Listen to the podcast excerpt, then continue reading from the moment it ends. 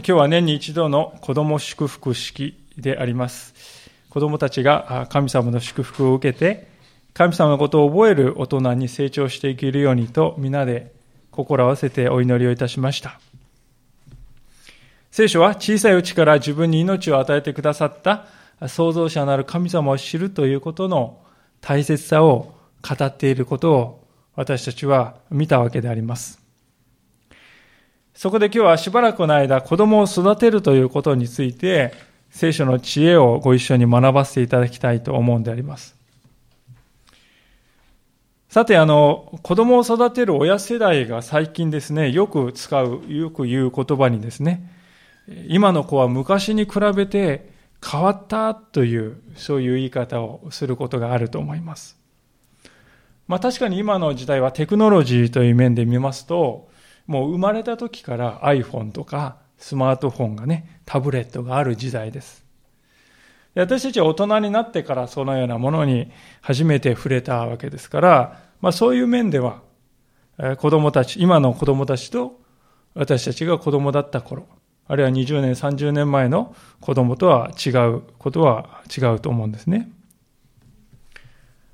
しかし、そういうですね、まあ表面的な違いでしょうか。そういう部分ではなくて、もっとこの深いところに目を向けていますと、実はこの変わったのは子供の方ではなくて、親たちの方なのではないかと感じるわけなんですね。まあ、それを裏付けるようなデータも出ております。例えばある民間の機関がですね、この平成の30年間の間に、親子関係がどのように変化したか。そのことをアンケート調査したそうですが、まあ、それによりますと、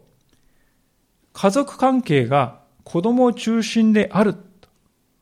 そういうふうに答えたですね、割合は、この30年間で夫の方が62%から77%に増えて、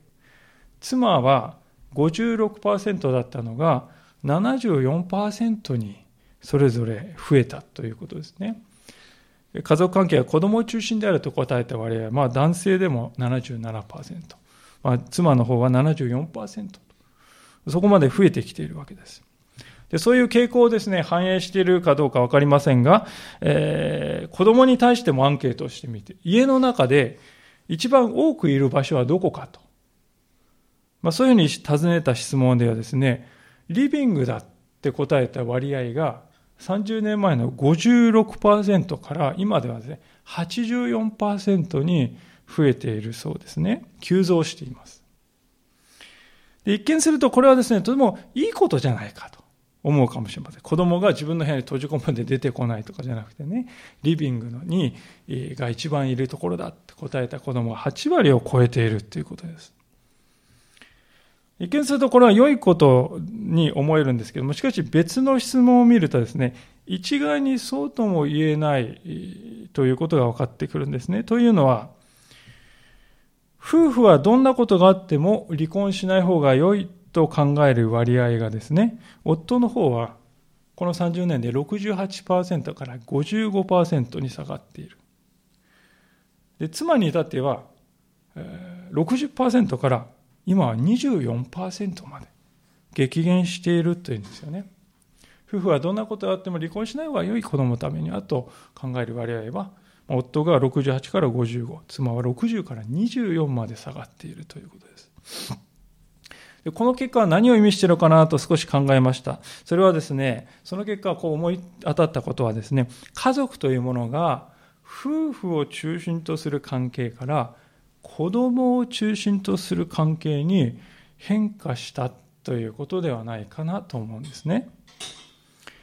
夫と妻とが1対1で向き合うというのではなく、まあ、間に子供がいて、子供を介して相手とこうつながっている。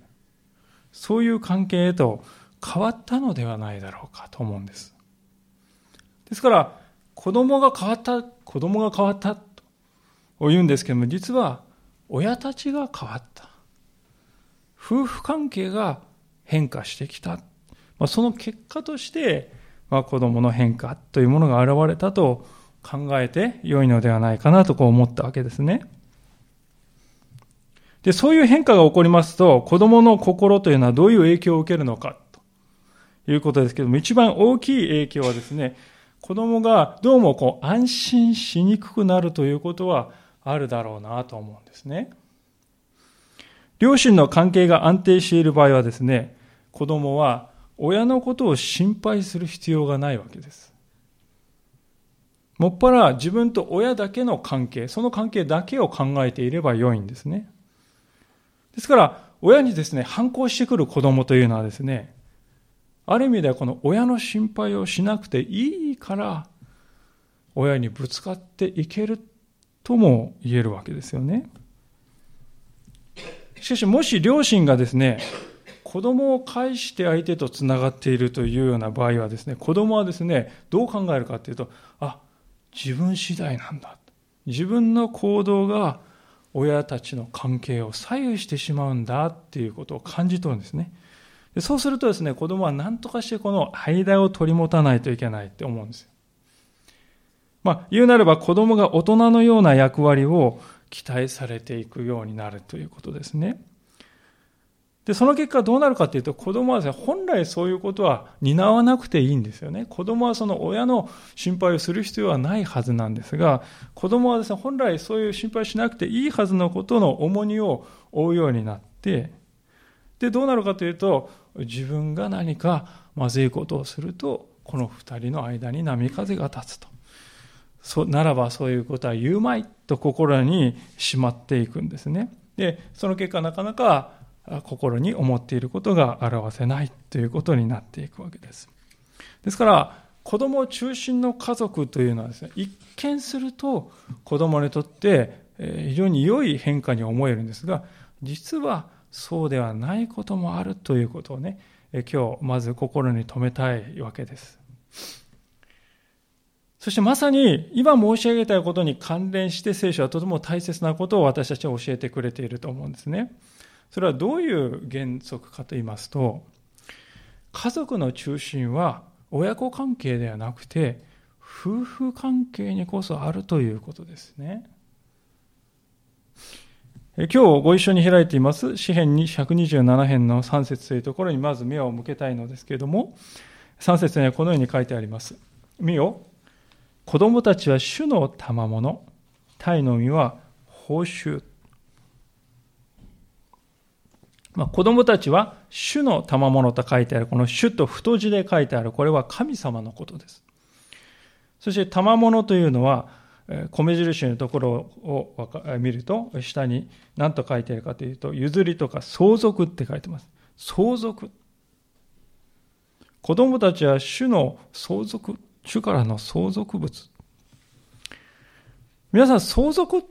というのはですね、どういうものかというと、親からただで受け継ぐものですよね。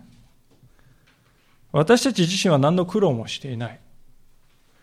ただ、親にとって私は子である。それだけの理由で受け継ぐことができるもの、それが相続財産じゃないでしょうか。二行目にあるこのタイの実もは報酬という言葉もそれと同じことを言っております。二行で一つのことを言っているわけですね。つまり聖書は何を言っているかというと、私たちにとって子供は神様から受け取ったギフトであると。そう言っているわけです。でこのことは私たちにどんな教訓を、教訓を教えてくれているのだろうか。そのことをね、ちょっと考えたいんですけども、3つの事柄が挙げられるんではないかと思うんですね。まず第一のことはですね、子供は本質的には神様のものであって、私たちのものではないんだということなんですね。私たちの中でですね、親から受け継ぐ相続財産、それはね、私が稼いだんですよ、そういう人はですね、おそらく誰もいないだろうと思いますね。それは自分の財産であって、相続財産ではなりません。相続財産というのは自分では何もしないで、労せずしていただけるものが相続財産ということですね。子供を授かるということはまさにそうではないかと思うんです。私たちの中で、いや、私は自分の力で、えー、子供を作り出したんだっていうですね、そういう人は一人もいないと思います。実のところ私たちはいつどの瞬間にお腹に我が子が宿ったのかと。どのような、あどのようにしてあの赤ちゃんにまで育っていったのかってね。知る人は一人もいない。だいぶ科学がね、解き明かしつつはあると言っても、私たちは実のところ自分の中の中で何が起こっているのか、よくわからない。気がついたら、命が宿っていた。そして途方もない素晴らしい仕組みによってその命が育まれ育てられ、そして誕生したあの日を迎えたんだ。まあ、まさしく命は神様から授かったもの、授かり物なんだ。そう思わされるんですね。で、そう思うときに私たちはですね、謙虚でなくてはならないと思いますね。この子は神様から託された命なんだ。私の好きにしていい。そういうものではないんだ。親がそのように思うならば、子供を召使いのようにコントロールしようとしたり、あるいは八つ当たりしようという、そういう誘惑から守られると思うんです。今、子供が悲惨な事件に巻き込まれるということが、まあ、よく報じられるようになりました。そのほとんどの原因となったことは、親があたかも子供を所有物のように考えるというところから来ているように思います。私が子供を作ったのだから。子供を作るってよく言いますけどね。私が子供を作ったのだから私たちの好きにしていいんだとこう考える人が増えているようにも思います。でも私たちも他人事としてそれを退けるわけにはいかないんではないかと思いますね。無意識のうちに私たちもなんとなくそのような考えを抱いていることがあります。どうして私の願い通りに育ってくれたくれないのだろうか。ついついそのように考えてしまいます。でそのような時こそ思い出したいわけですね。ああ、子供は神様のものであって、私の所有物ではないんだ。私は神様のものであるその大切な命を今託されているに過ぎないものなんだということ。でそのことをですね、私たち思い出すたびに、必要以上に子供をね、支配してコントロールしようとする思いが、私たちの内からこう消えていくのではないだろうかと思うんですよね。それが第一の教訓ですけれども、第二の教訓というのは何かと言いますと、子供を授けてくださったのは神様であるのなら、その責任を負うのも神様なんだということですよね。教会の門を叩いてくださる女性の方々の多くが育児に悩んでおられるという現実があるわけであります。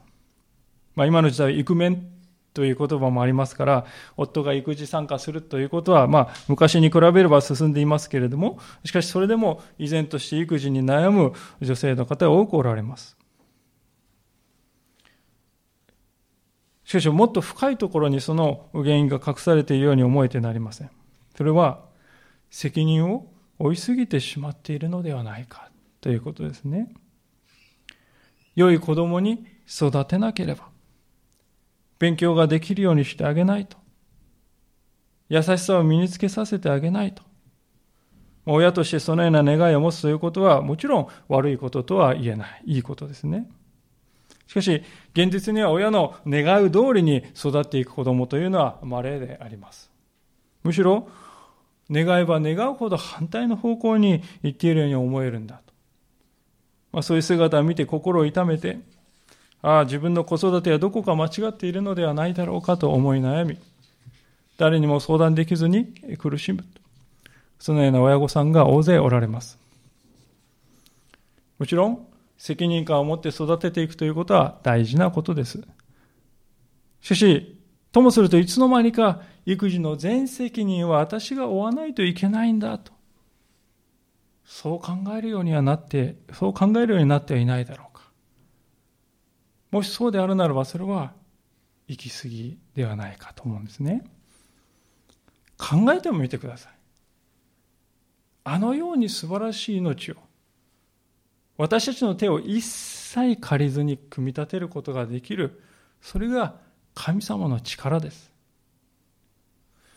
その神様はですね、一旦命が生まれたら、あとは知らんからな。お前たちに全部任せるから。あとは勝手にやれ。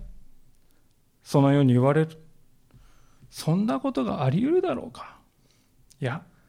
絶対にありえないでしょう。私たちにこんなに素晴らしい命を託してくださった神様なんだから、その命に対する責任をも神様が全面的に背負ってくださる、そういうお方ではないでしょうか。ですから私たちは責任感の虜になって自分で自分を責めてしまうというところから解き放たれていかなくてはならないと思います。育児の最終責任を負うのは誰かそれはあなたではない。あなたにあの命を託してくださった神様なのだ。そう聖書は語るわけであります。一箇所開けてみたいんですけれども、以前も開けたことありますけれども、第一ペテロの5章7節というところの言葉を触れてみてみたいのですけれども、第一ペテロの5章7節ですが、この選挙俳句2017では471ページになります。新約の方の471ページですね。後ろの方です。第一ペテロの5章の7節第一ペテロ5章7節をお読みいたします。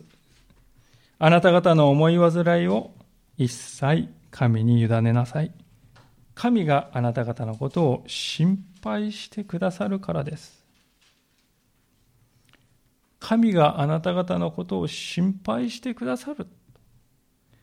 神様はあなたの痛みや悩みをご存知であられます。ですから言われるんですね。まるで自分に全責任があるかのように悩むなと。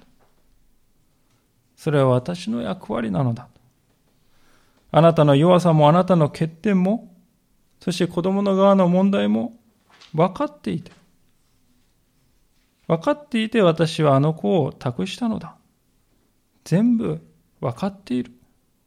責任を負っているのは私だ。だから心配するのも私の仕事であって、あなたではないのだ。そのように語ってくださるんですね。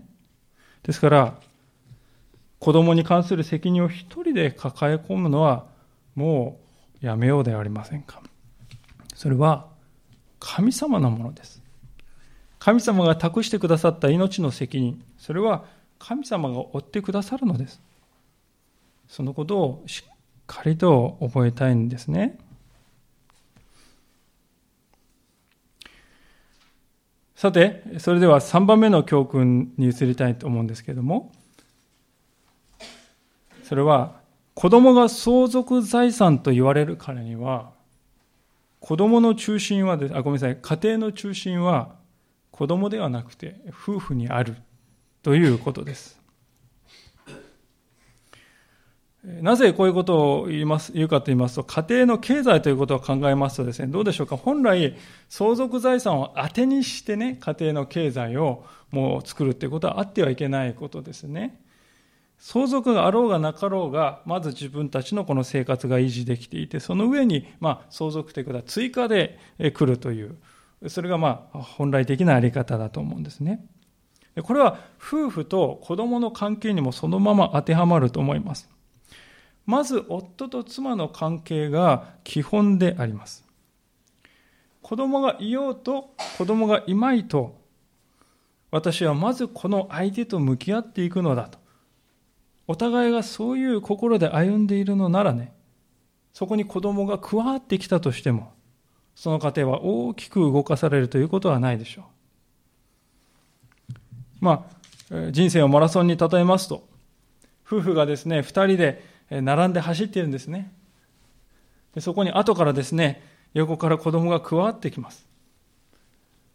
そして20年間ですね、ぐらい大体同伴者と一緒に走った後で、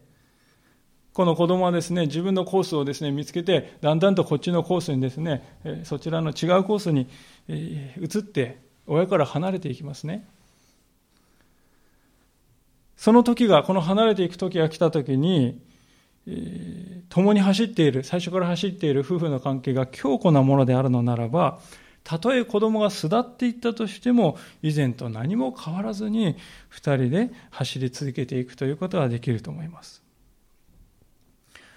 確かなことは、子供と共に過ごく、人生の中で子供と共に過ごす時間よりも、夫婦が共に過ごす時間の方が圧倒的に何倍も長いということですね。ですから、家庭の中心は親子関係ではない。夫婦が共に過ごす夫婦関係にある。家庭の優先順位はですから第一に夫婦関係です。その次に親子関係が来るということですね。子供はあくまでもすでにある夫婦関係に後からやってきた相続財産であって、神様からの思いがけないギフトなんだと。そういうスタンスをですね、夫婦がしっかりと持っているのならですね、限度を超えてこの子供というものに振り回されてしまうということはなくなっていくのではないかと思いますね。まあ、実際あの、支援の127編に戻りますけれども、この4節から5節のところでですね、とても面白いことが書いてあるんでありますね。こういうふうに書いてありますね。支援127編の4節5節若い時の子供たちは、実に有志の手にある矢のようだ。幸いなことよ。矢筒をその矢で満たしている人は、彼らをもんで敵と論じるとき、恥を見ることがない。私あのこの箇所は何を言ってるのかっていうことがですねちょ正直よく分からなかったわけです。弓を持っている戦士がいますね。そしてその子供はその弓につがえるこの矢に例えられるってこうここで書いてます。あじゃあこれ戦いの話をしているのかなと思いました最初は。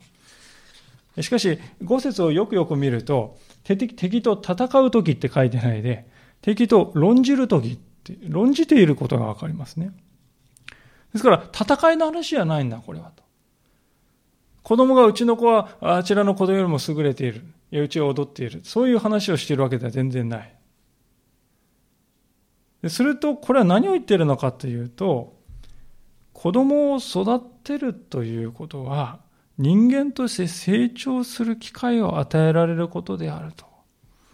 そういう意味なんだろうと思うんですね。えー、彼らは門で敵と論じるとき恥を見ることがないと。この恥を見ることはないというのは頭をこう上げているっていうことなんです。頭を上げているという、そういう姿なんですね。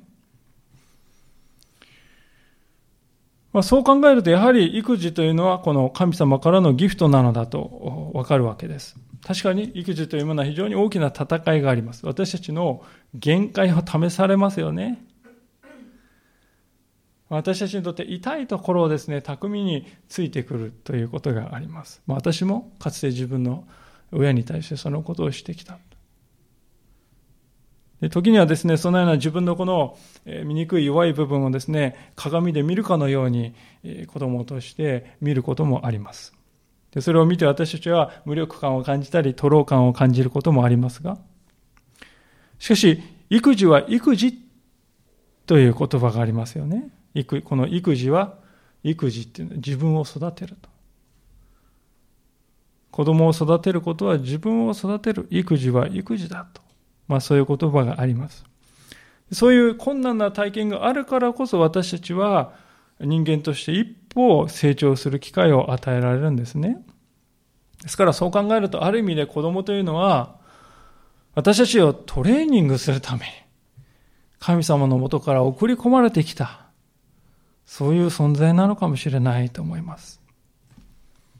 で夫婦がそのように子供を受け止めていくならば、育児というものはまさしく自分を育てる育児になり、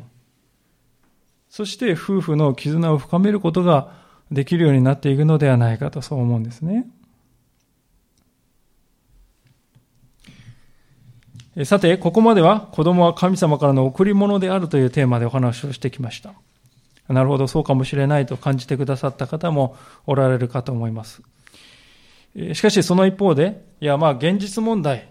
どうやったらそうできるんだろうかと感じている方もおられると思います。まあ、そこで、えー、今日の前半の部分に書かれているこの聖書の知恵に改めて目を留めたいんですけれども、こういうふうに書いてありますよね。127年の前半の1、2節読みますが、主が家を建てるのでなければ、建てる者の働きは虚しい。主が町を守るのでなければ、守る者の見張りは虚しい。あなた方が早く起き、遅く休み、ロークの糧を食べたとしても、それは虚しい。実に、主は愛する者に眠りを与えてくださる。まあ、ここにあの家を建てるという話と、町を守るという話と、そして働いて生きるという、この三つのですね、それぞれ違うように見えることが言われています。一見すると無関係に見えるんですけれども、この三つのことはどれもですね、家庭を築くには何が大切だろうかという、そういう同じテーマを語っているということがわかるわけです。でそのどれにおいても中心となるのは主、つまり神様がそれをなさるのでなければ、それは虚しいことになるという、そういう主張ですね。多くの人が希望と理想に燃えて、この家を建てよう、まあ、家庭を築こうと、結婚生活に入るのです。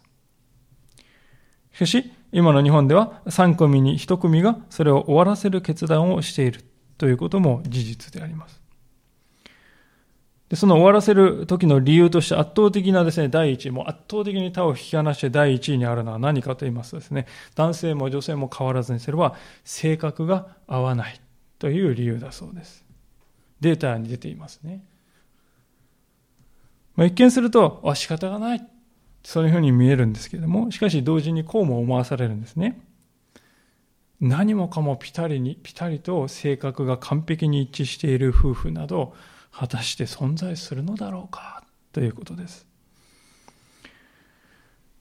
どんなに素晴らしく見える夫婦であっても少なからず考え方の違いや価値観の違いというものは生じてきますね。まあ、過去言う私たち夫婦もそうであります。お互いですね、こう思ってると思います。ここはまあ同じだけど、ここは違う。で、ここの部分にしても全く違う、ね全然違う。これは絶対に合わないっていうようなところもね、あると思います。まあ、おそらく彼女もそう思っていらっしゃると思います。で皆さんも多分そうではないかと。一卵性ソーセージと結婚するんでもない限りはですね、性格が合わないという経験は誰もが必ず持つわけですよね。たとえも周りが羨むほどの大恋愛をして結婚した夫婦でも、それは例外ではないでしょう。もし性格が合わないから結婚関係を終わらせなければならないとしたら、この世の中には夫婦は一組も残らないでしょう。ではそういう違いのある性格の合わないところの多い夫婦を何がつなぎ止めていくのかというそこなんですね。それは結局のところ2人が同じ方向を向いているかというそこなんだろうと思うんですね。夫婦関係はですね、二人三脚のようなものだとこうよく言われますね。しかし皆さん、運動会とかですね、二人三脚実際にやってみるとですね、これは実に難しいですよね。ちょっとでもですね、こう、お互いのこう足を開けるタイミングがですね、ずれますとですね、途端に転びそうになってしまいます。非常に難しい。で、まして二人がですね、二人三脚でこう違う方向を向いてですね、走っていこうものならもう目も当てられないことになりますよね。えー、で、牧師ならそういう二人三脚ね、奥さんとの二人三脚も大丈夫かと。言うと全然そうではなくてですね、ある先輩の牧師は笑いながら、まあ、振り返りながら苦笑しながら言ってましたけれども、僕はさ、奥さんと二人三脚どころか、気がつくと奥さんを引きずりながら走ってたよ。しみじみ振り返って言っていらっしゃいましたね。失敗談として。まあ、そのことから気づかされて、本当に今は、あね、えー、共に歩む風に変わってこれたという文脈で言ってくださったことですけれども、まあ、そういうことを思うときに私はですね、むしろ、ですから夫婦関係というのは二人三脚ではなくて、騎馬戦の馬のようなね、えー、ものであるべきではないかなと思うようになってきました。騎馬戦っていうのはあの学校の運動会でよく行われるあの競技ですよね。二人でこう、馬を作って、そしてそこに一人を乗せるわけですね。そしてその上に乗った人の導いているその方向にね、あっちとかですね、右、左とかですね、わかったわかったって言って行くわけです。突き進んでいくんですね。つまりこの一本の細い紐だけで夫婦が結び合わされるんですよ。二人の二人三脚っていうのはですね。でその、そうではなくて、上にいるリーダーを介して夫婦が結び合わされているという、そういうスタイルですね。でもう、なんとなくお分かり、何を言いたいかお分かりだと思うんですけど、ここで上に乗るリーダーを神様に担っていただくということなんです。神様が導かれる方向に二人が協力してですね、進んでいって、立ち止まってって言ったら、はい、じゃ立ち止まって。そういう歩みをしていくということですね。夫婦関係がですね、ギクシャクしていくのは大体どういう時かと言いますとですね、それは相手と共通のものが見つからないと感じる時ではないかと思う。同じ方向向いてないな。相手と共通で分かち合えるものがないと、そういうね、思いがこう強くなっていくと、だんだんとこう悲観的な思いが少しずつやってきてしまいます。だからこそですね、この家、つまりこの家庭を建てるのは、神様なんだよねっていう思いをお互いが持っているということが力になるんですよね。夫婦が共に揃って神様を信じていく、見上げて歩んでいくとということの恵みはですね、性格は合わない、考え方の違いある。でも、同じ神様を見上げて歩んでいるんだよなという確信を持つことができるようになるということではないかと思います。人間の感情というものは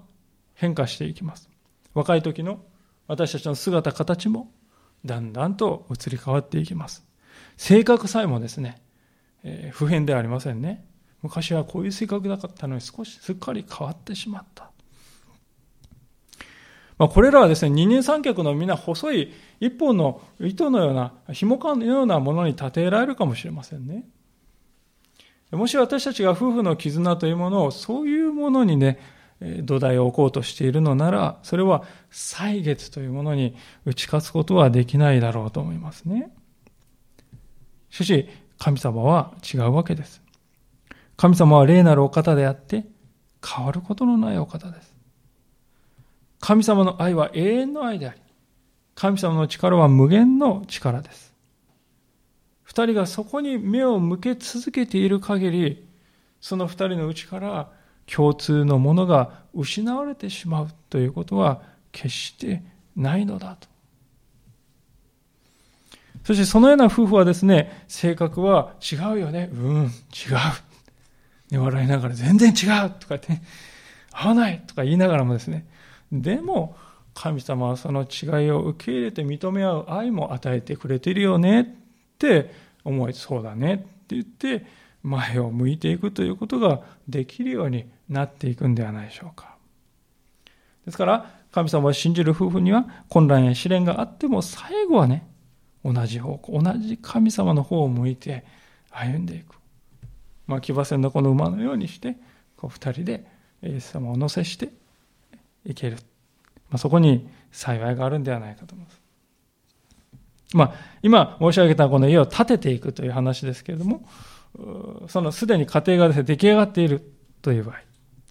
まあ、今度はそれをですね、守るという任務も生じますよね。で、それが、この一節の後半で、町を守るというですね、話にこう、例えられているんであります。町を守る見張り便にですね、その家を守るということが、家庭を守るということが例えられているんですね。で聖書はですね、そこでどんなに見張っていても、もしその町を守っているのが神様でなかったなら、どんなに苦労して守ろうと見張りをしても、それは虚しいことに終わってしまうっていうんですよね。私たちの家庭を振り返ってもそうではないでしょうか。しばしばですね、私たちは見当違いのところに力を入れて、家庭を守っているような気になってしまいますね。例えば男性はですね、陥りがちなのはともするとですね、私が稼いでこの家庭を守っているんだからという、そういう感覚に陥りがちなんですね。で妻は妻で、私がこれこれのことをしてあげているからこの家庭は守られて回っているんだわとこう考えるかもしれません。でもふと考えてみるとどうでしょうか？夫の稼ぎというものがあるのは健康な体があってのことであります。しかし、明日何が起こるかということは誰にもわからないんですね。最近は大きい災害が立て続けに起こりますけれども、それが私たちに毎日起こらないという保証はない。誰も言えない。そう考えると、ああ、本当の意味で私たちの家庭を守っていているの、くださっているのは、私ではなくて神様なんだなということが分かってくるんではないかと思います。でそういうことがこう悟られてくるとですね私たちはですね、えー、俺がとかいや私がそうやって気負ってしまうのではなくてああ神様は守ってくださるんだじゃあ神様にお任せしようじゃないかと思えるようになってきます家庭の中に問題というものはつきものだと思います問題のない家庭はないと思います。しかし、主が私の家を守ってくださると思えたなら、二節の最後にあるように、主は愛する者に眠りを与えてくださる、安らかな眠りを与えてくださるという聖書の言葉を実感できるようになるのではないでしょうか。気負いすぎて、問題が背負いすぎて、神様を守ってくださっている。神様は立ててくださるっていうことを忘れると、私たちはあの問題も、あれもどうしよう、これもどうしようと不安で眠れない夜を過ごすことになりますが、でもそうではなくて問題は確かにあるよね。でも神様はそれを知っていてくださる。だからこの神様にお任せして、私は私で眠りにつこうではないか、そう思えてくるのではないでしょうか。今日は家庭の中心はですから子供ではなく夫婦関係にあるというお話をしてまいりました。そしてその夫婦関係の中心にあるのは神様であると今お話ししております。私たちが死に物狂いで家庭を守ろうとする必要はない。私たちを、二人を引き合わせて一つにしてくださった、そして子供を託してくださったのは神様なのです。であれば、神様が最後まで責任をお取りになるということです。ですから、親である私たちに必要なことは結局のところは何かと言いますと、互いを愛するということであります。ある先生が子育てセミナーで語ったですね、次の言葉が私の心に深く深く残っていて離れないんですけれども、それはどういう言葉かと言いますとですね、こういう言葉でしたね。夫の皆さん、あなたの子供を愛するということは、その子供の母親を愛するということです。妻の皆さん、あなたの子供を愛するということは、その子供の父親を愛するということです。そういう言葉を聞いて、本当に心刺される思いがいたしました。いかがでしょうか？今日からこれを新しい気持ちで実践していこうではありませんか？子供は神様からの贈り物であります。神様がその子供を愛し、神様はまずその子供の責任を負ってくださる。